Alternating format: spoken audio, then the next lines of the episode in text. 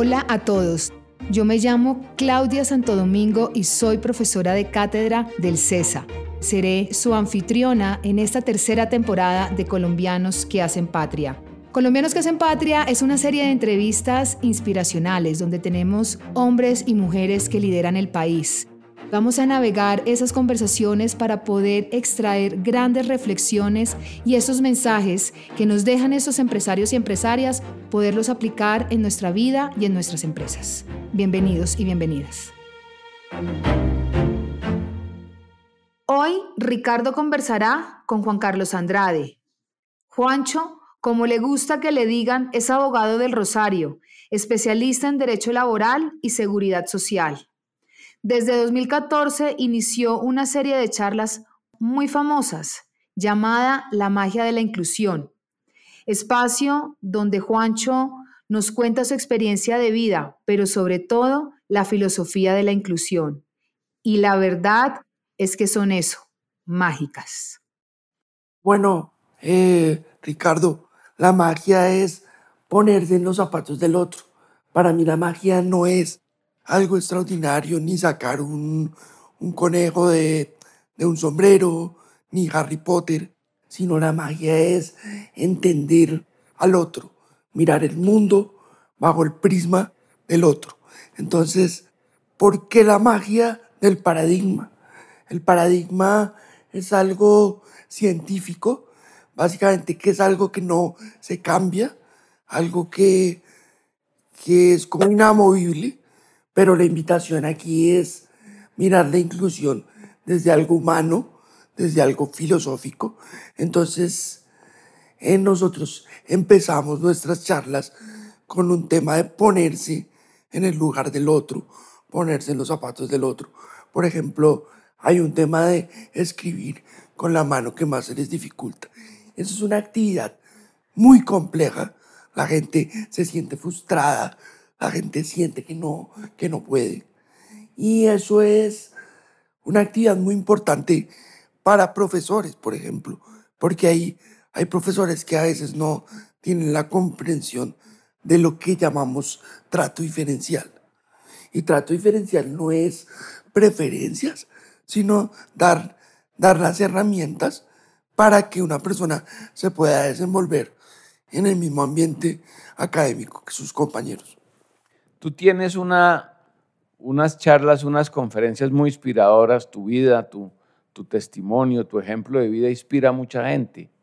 Y, y en tu historia de vida, ¿cómo arrancas esta charla de tu historia de vida? Bueno, yo arranco la charla eh, con un tema de contando cuando nací, contando todo lo que ello implicó para mí y para mi entorno. Básicamente, digamos que eso se puede ver como, como un tema de una perspectiva digamos que muy negativa, porque no sabemos si va a vivir, si va a tener oportunidad de, tener una vida, eh, primero llaman normal. Eso es otra cosa que quiero contarte, que yo, para mí la normalidad es un tema que no debe existir, porque la normalidad implica ser perfecto, implica no equivocarse. Y la gente tiene que tener su propio sello, tiene que tener su, su propia, digamos, como su propia forma de, de dejar huella en el mundo. Entonces, empezamos hablando de eso, pero lo importante aquí es que por medio de la historia de Juan Carlos Andrade y de Juancho Andrade, que ya hablaremos, eh, el tema es también también que la gente empiece a apropiar esos conceptos. Entonces, que la gente vea la inclusión, la diversidad y la discapacidad desde su, desde su quehacer diario. ¿sí?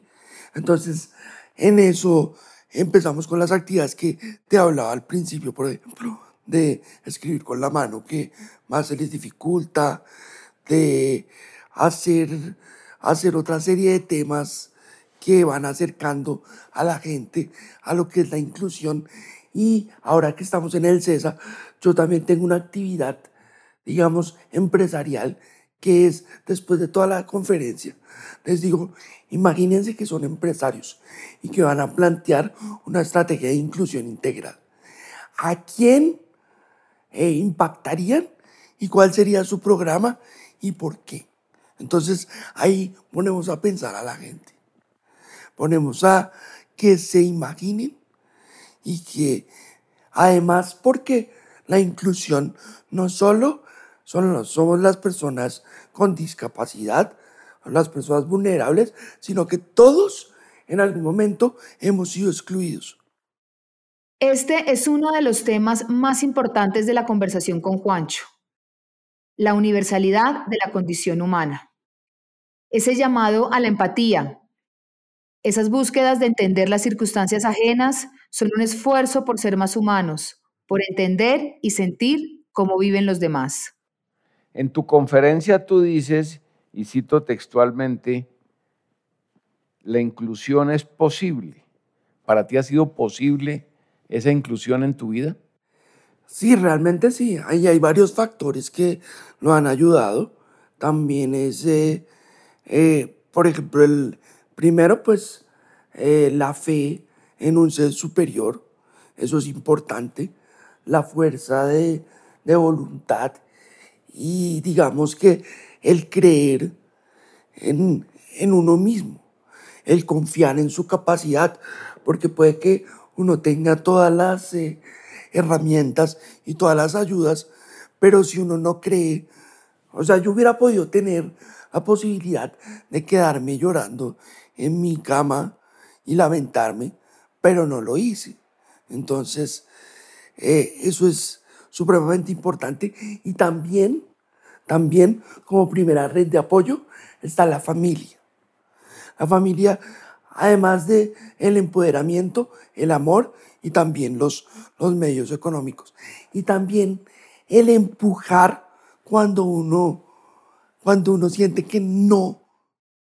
Hay algo muy inspirador en Juancho y en muchos de quienes han asistido al programa. Es cuando uno le siente la fuerza que los motiva, ese propósito para levantarse todos los días de su cama. Casi todos en algún momento de nuestras vidas hemos sentido las ganas de quedarnos en cama mirando al techo, pero logramos encontrar razones para salir adelante. Esta motivación es especialmente fuerte e inspiradora en el caso de Juan Carlos, que es una de las razones por las cuales al escucharlo es tan inspirador y motivador. Colombia es un país que está comenzando a tener estas discusiones sobre inclusión y aunque todavía estamos al principio de nuestro camino, personas como Juancho hacen mucho por avanzar y evolucionar en la inclusión y la diversidad en el país. Digamos que la inclusión es algo que, que es algo que está en el orden del día, es algo que es importante porque nuestra constitución es plural, reconoce la libertad, la igualdad formal y la igualdad material. Pero el tema no solo es eso, sino en la realidad todavía hay mucha discriminación, todavía hay mucha, mucha prevención con lo diferente, con lo que no conocemos. Entonces, desgraciadamente, pues a veces hay ciudadanos de primera, segunda y tercera clase que no, que no debería ser. Todos, todos tenemos derecho y todos somos por el hecho de ser personas. Hay, hay todo el tema de los derechos humanos y de la dignidad humana. Entonces hay que cerrar la brecha entre lo que dice la ley y, lo que es la realidad. Bueno, don Juan Carlos, usted es un emprendedor en su vida. Eh, ¿Cómo es ser emprendedor en Colombia desde tu posición? ¿Cómo ha sido ese, ese camino de emprendedor? Bueno, gracias por la pregunta, me parece muy pertinente. Y el tema de emprender, digamos que me ha, me ha, ha tocado mi puerta desde muy pequeño. Yo, mis papás fundaron una asociación hace 31 años de, para atender a, a chicos con discapacidad. En esa época no había tanto como hay ahora. De acuerdo. Entonces, desde muy chico, eh, la directora me invitaba a congresos, a, a simposios. Primero era con discursos dictados y después ya me dejó contar mi historia. Iba yo hablando. Hay una anécdota muy curiosa que me invitaron a un curso y eran unas terapeutas inglesas. Tendría yo unos 13, 14 años. Y yo hablaba en inglés con las, con las eh, fisioterapeutas y las otras colombianas de la asociación súper sorprendidas porque eh, por la fluidez y porque no entendían nada. Años. Sí, entonces digamos que era eso y también pues para mostrar cómo se hacían los ejercicios y cómo no se debían hacer. Pero fue en el 2013, 2014 cuando, cuando con mi familia decidimos emprender toda esta historia de la magia del, del paradigma. Digamos que fue para mí un propósito de vida muy importante. Eh, no solo contar mi historia, sino compartir las experiencias con los demás. Lo más importante que me ha enseñado esto es a escuchar y a entender. Y eh, yo tengo una frase que es, si logro em, impactar a una, sola, a una sola persona, habrá valido la pena. Porque, porque esto trata de que la gente siga con el mensaje y que el mensaje se eh, entronice en la sociedad desde las familias y en diferentes ámbitos. La inclusión no es solo una actitud moral con la sociedad. La inclusión, como nos las presenta Juan Carlos y como le compete a este podcast, es una herramienta de emprendimiento, una mejor visión con la cual desarrollar proyectos, proyectos con propósito, sostenibles, que piensan en las personas, antes que en el resultado? Yo creo que, yo creo que el emprendimiento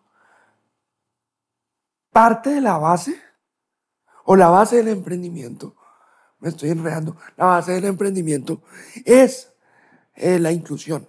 Okay. Primero que todo, ¿por qué? Porque una persona que está en su casa o que tiene una dificultad o que, o que ve una necesidad, tiene la oportunidad de emprender y empezar de nuevo. Y empezar y germinar. Los grandes negocios empezaron con una idea. Y entonces, atreverse a construir es buscar la inclusión, es dar nuevos, nuevas alternativas. Entonces, creo que es una base, digamos que es una sinergia que se debe tener y los negocios deben ser inclusivos desde que empiezan. Deben pensar eh, la inclusión como eje fundamental. Hay un tema quizás un poco, digamos, eh, más liviano, pero importante, eh, incluso por lo que hablamos al comienzo de esta charla, que es la infraestructura en la inclusión. ¿Tú cómo ¿Tú cómo analizas la infraestructura en Colombia, en Bogotá y la inclusión? ¿Cuánto nos hace falta? No, es, bien complicado. Por ejemplo, uno va a Inglaterra, a España, eh, incluso de pronto aquí más cerquita, aunque no es tan cerca, Santiago de Chile. Y uno se da cuenta que primero el transporte público, es lo más inclusivo del mundo. Ahí van, ahí están hasta el trabajador y el empresario usan el transporte público porque es inclusivo y es amigable. Y el tema de, de la falta de infraestructura en Bogotá y en Colombia es supremamente diciente porque no permite a veces una autonomía y no permite un desarrollo eh, de la persona eh, con discapacidad física en este caso, que es lo que yo más conozco. Entonces, eh, eso también encarece, digamos, los costos de, de transporte, de traslado, de hay que pedir taxi o servicios especiales, es muy complejo. Entonces hay que pensar que la infraestructura debe ser para todos, sin importar si tiene o no una discapacidad. Digamos que la, la máxima es que la inclusión debe ser algo cotidiano, algo del, del diario, no debe ser algo extraordinario. ¿sí? Debemos, digamos, naturalizar todos estos conceptos eh, para, que, para que todos tengamos y todos quepamos en el mismo sitio. La pandemia fue un momento muy transformador para Juancho. Además de las vicitudes y durezas que le tocaron a muchos, Juancho aprendió el poder de las redes sociales y la presencia digital. Transformó su vida, pero también transformó su proyecto. Aunque la tecnología tiene muchos retos, también tiene muchas oportunidades y muchos caminos para la inclusión. A través de las redes sociales, la voz de Juancho está llegando a muchos rincones del mundo. Mi familia y yo, con un equipo también muy importante, y es la presencia de Juan Carlos Andrade en redes como Juancho Andrade. Un personaje que habla de inclusión, un personaje que pretende contar su historia y un personaje que también pretende darle voz a los que no tienen voz en ese tema. Y hoy estamos, tenemos presencia en, en YouTube, tenemos presencia en Instagram, tenemos presencia en, en, en Facebook y ha sido muy importante todo ese proceso. En, la pandemia, en muchos aspectos mejoraste, te volviste un, eh, una, una persona, un personaje de redes sociales. Sí, digamos que estructuramos más toda la iniciativa y la encaminamos. Y lo diferente aquí es cómo poder llevar el mensaje, cómo convertir. O sea, el mensaje se fortaleció y sigue siendo el mismo de empoderamiento e inclusión, pero logramos canalizarlo con las tecnologías. O sea, hoy le llegas a más gente. Sí. ¿Dirías tú? Sí. Y desde el punto de vista personal, ¿cómo, cómo, ¿qué aprendiste en la pandemia? ¿Qué, dijéramos, eh, hemos estado, hemos escuchado a mucha gente que, que de alguna manera la pandemia lo obligó a recogerse en sí mismo, pero eso fue una oportunidad para crecer en lo personal. Sí, parte de eso sí. O sea, al principio, al principio pues uno se angustiaba, al principio no veía cifras y cifras y cifras. A los tres meses ya no hubo noticieros porque el tema es que a nivel personal, vamos que me fortalecí, eh, me di cuenta de mucho potencial. Correcto. Digamos que a nivel personal, digamos que se eliminaron muchas barreras el tema de movilidad y el tema o sea, de... Tú, tú navegas por las redes sociales libre. Exactamente, exactamente. No hay, no hay como barreras. No hay barreras, no hay, no hay discriminación. Exactamente, entonces eso me ayudó a, digamos que, fortalecerme como profesional, eh, me ayudó con la autoconfianza, pero en, este, en esta altura del ejercicio eh, ya hace falta ese contacto, ese contacto presencial, ese contacto visual, el, el estar con, las, con, con el público, así. Porque, pues, a uno, uno da charlas por internet, pero la gente no prende la cámara, la gente... La gente se viste de la cintura para arriba. Exactamente, entonces uno no sabe si, si le están poniendo atención, si están con uno. Entonces, te aseguro que la mayoría de los que te buscan en una conferencia les interesa. Pues muchas gracias por eso. Te lo aseguro. Espero que así sea, pero, pero es complejo. Una pregunta, desde el punto de vista profesional, ¿tú practicas el derecho?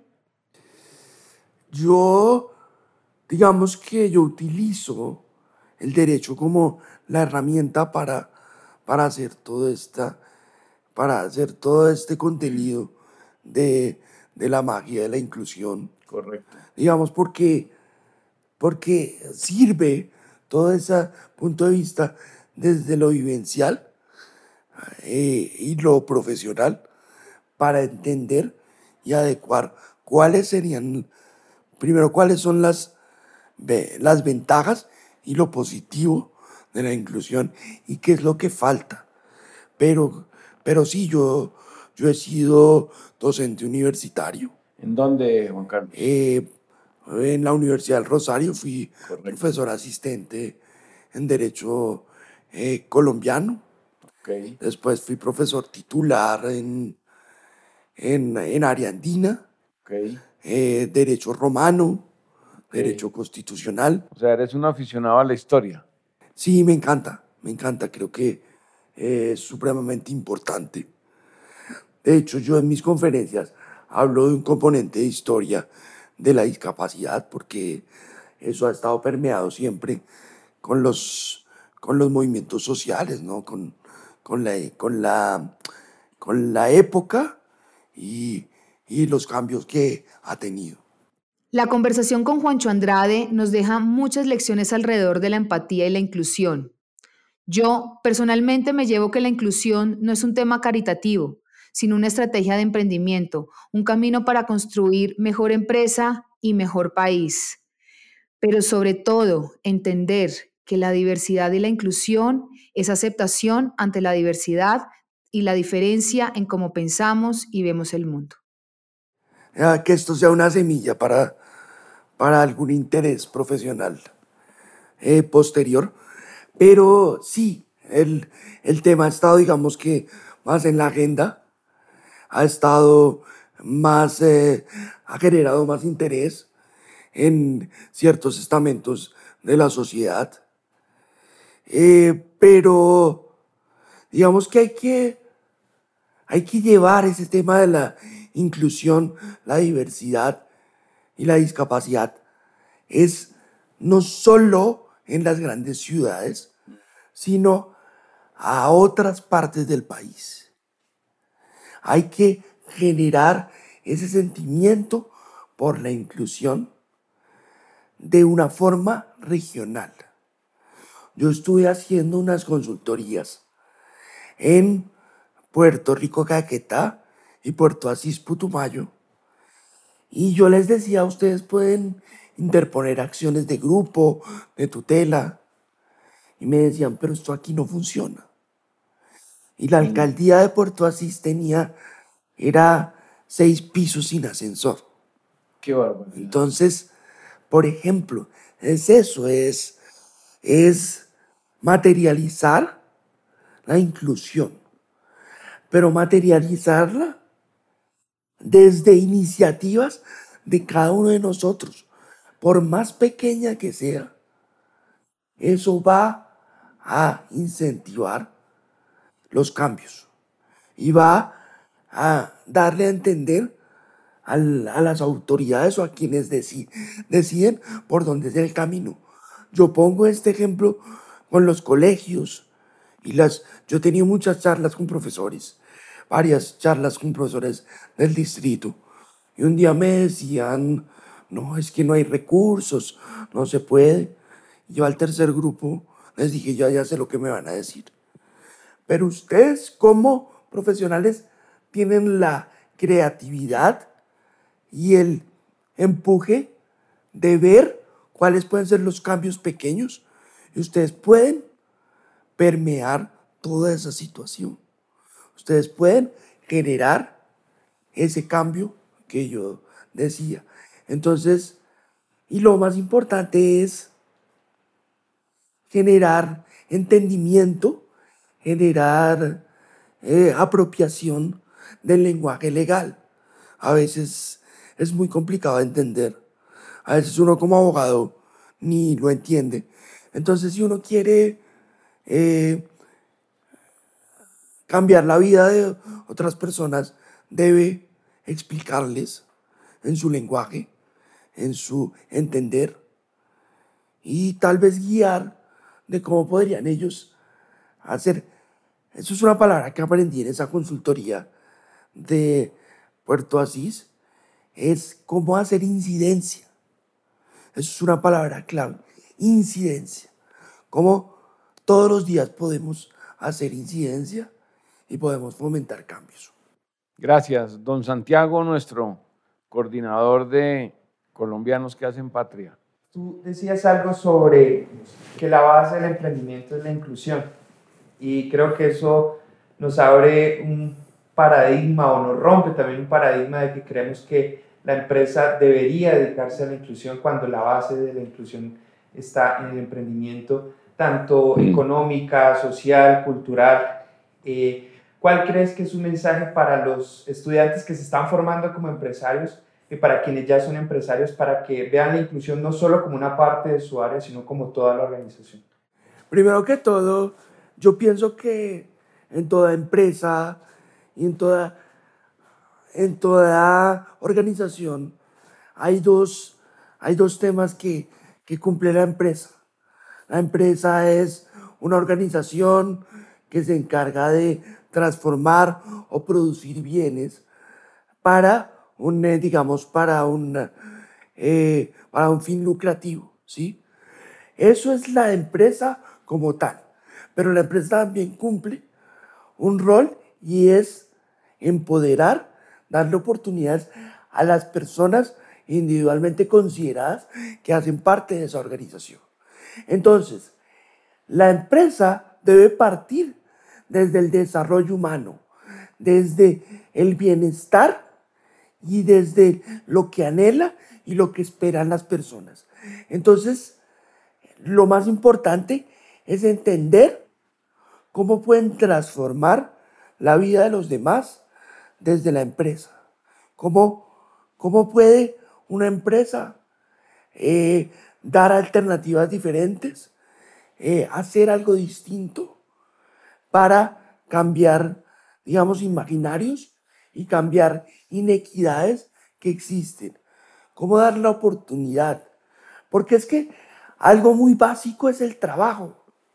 ¿Y qué es el trabajo? El trabajo dignifica, el trabajo da oportunidades y el trabajo permite soñar. Entonces, esa debe ser la base de toda empresa y la base de todo negocio. No debe ser solo el hecho de el hombre como una herramienta que se explota, sino el hombre como, eh, como sujeto de bienestar por parte de los negocios y por parte de las empresas.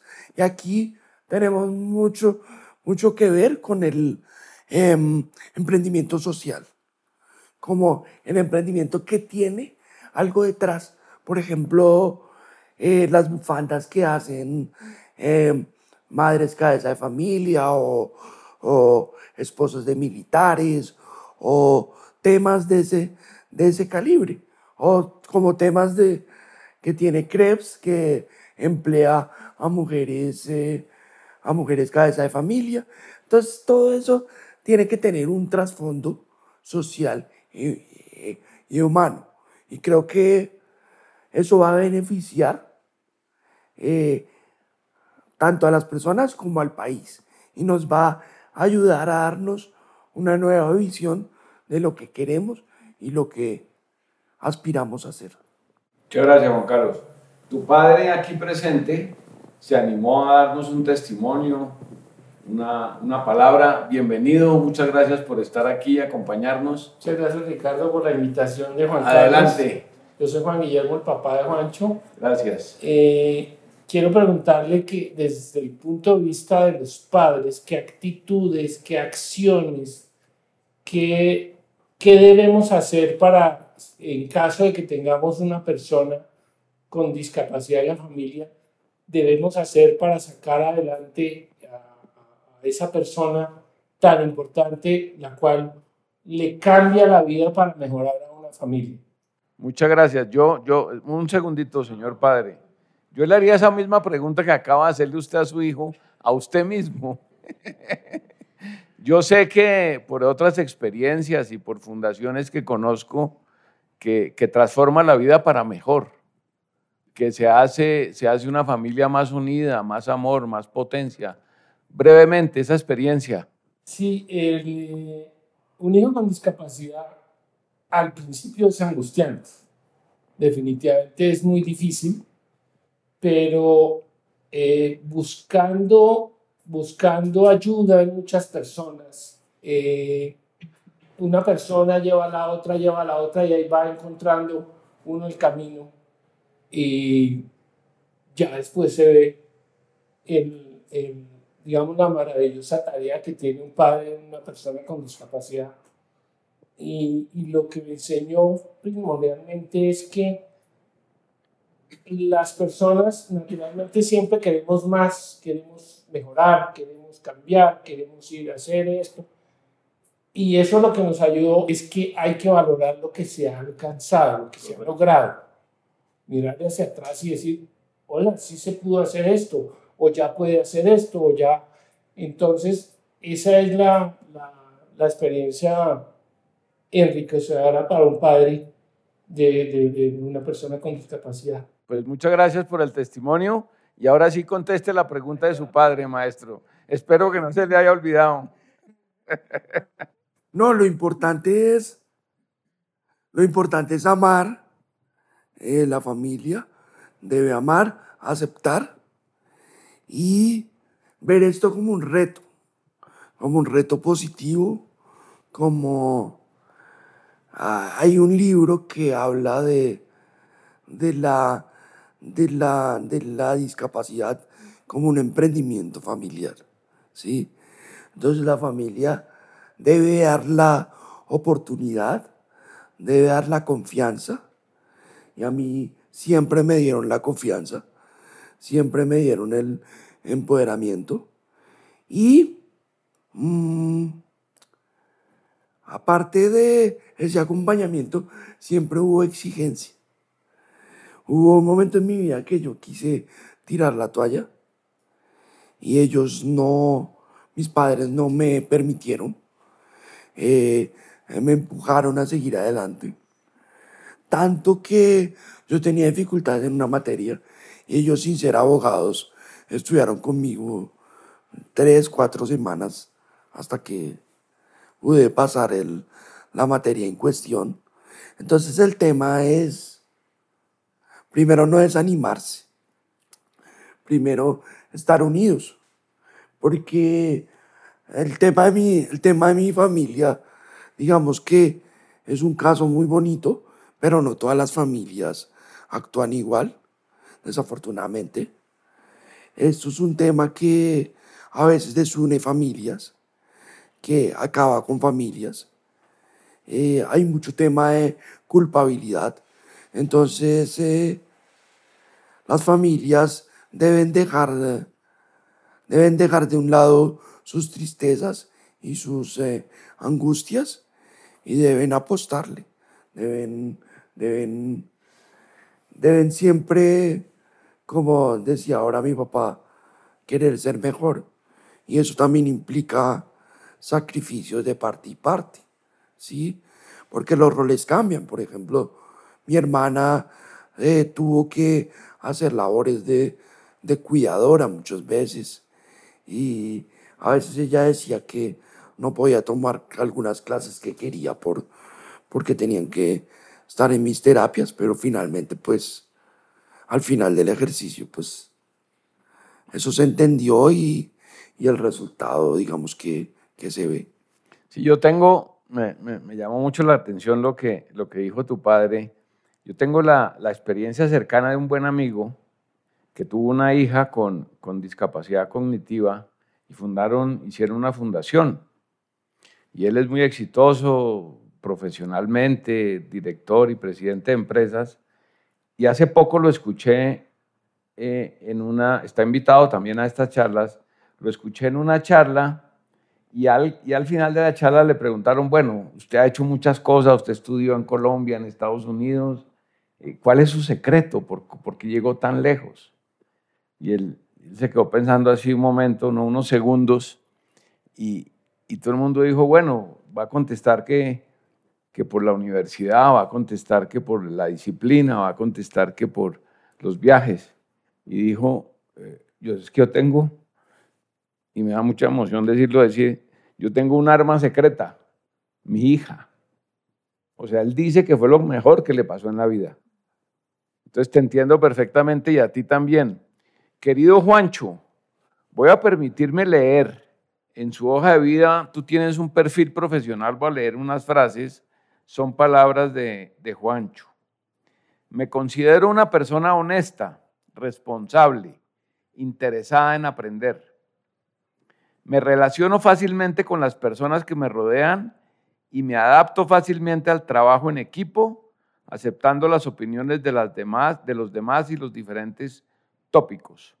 Soy una persona con gran tenacidad y me gusta llevar proyectos que emprendo hasta su terminación.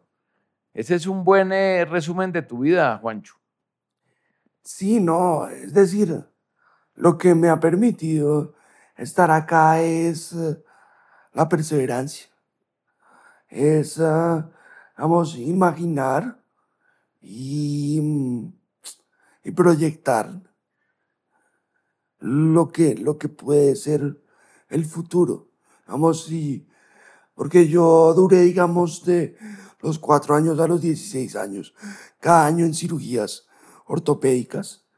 De pronto no hemos hablado de esto en ninguna, en ninguna parte, pero pues hay que contarlo. Tengo, tengo parálisis cerebral, eh, discapacidad física, por prematuro, eh, fui prematuro de seis meses, eh, salí mucho antes. Y pues eso digamos que me ha permitido tener un plus. Yo antes pensaba que, que era como un karma, que era como un problema.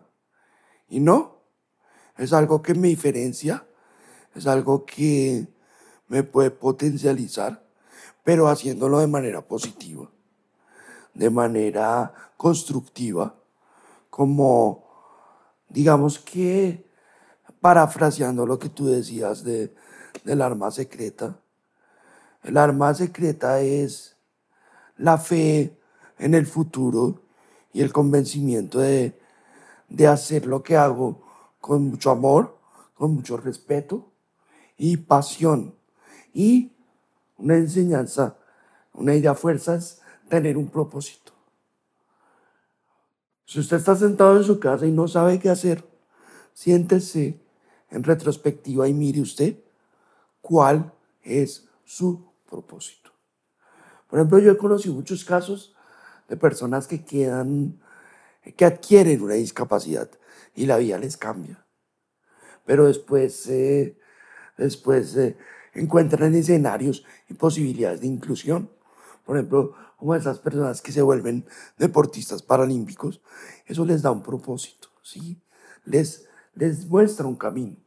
Entonces, digamos que es la perseverancia y es siempre saber que, que todo puede ser mejor. Y además no solo eso, sino que las cosas que uno consigue con, con esfuerzo, dedicación, son las que más satisfacción generan. ¿Cuál es tu propósito?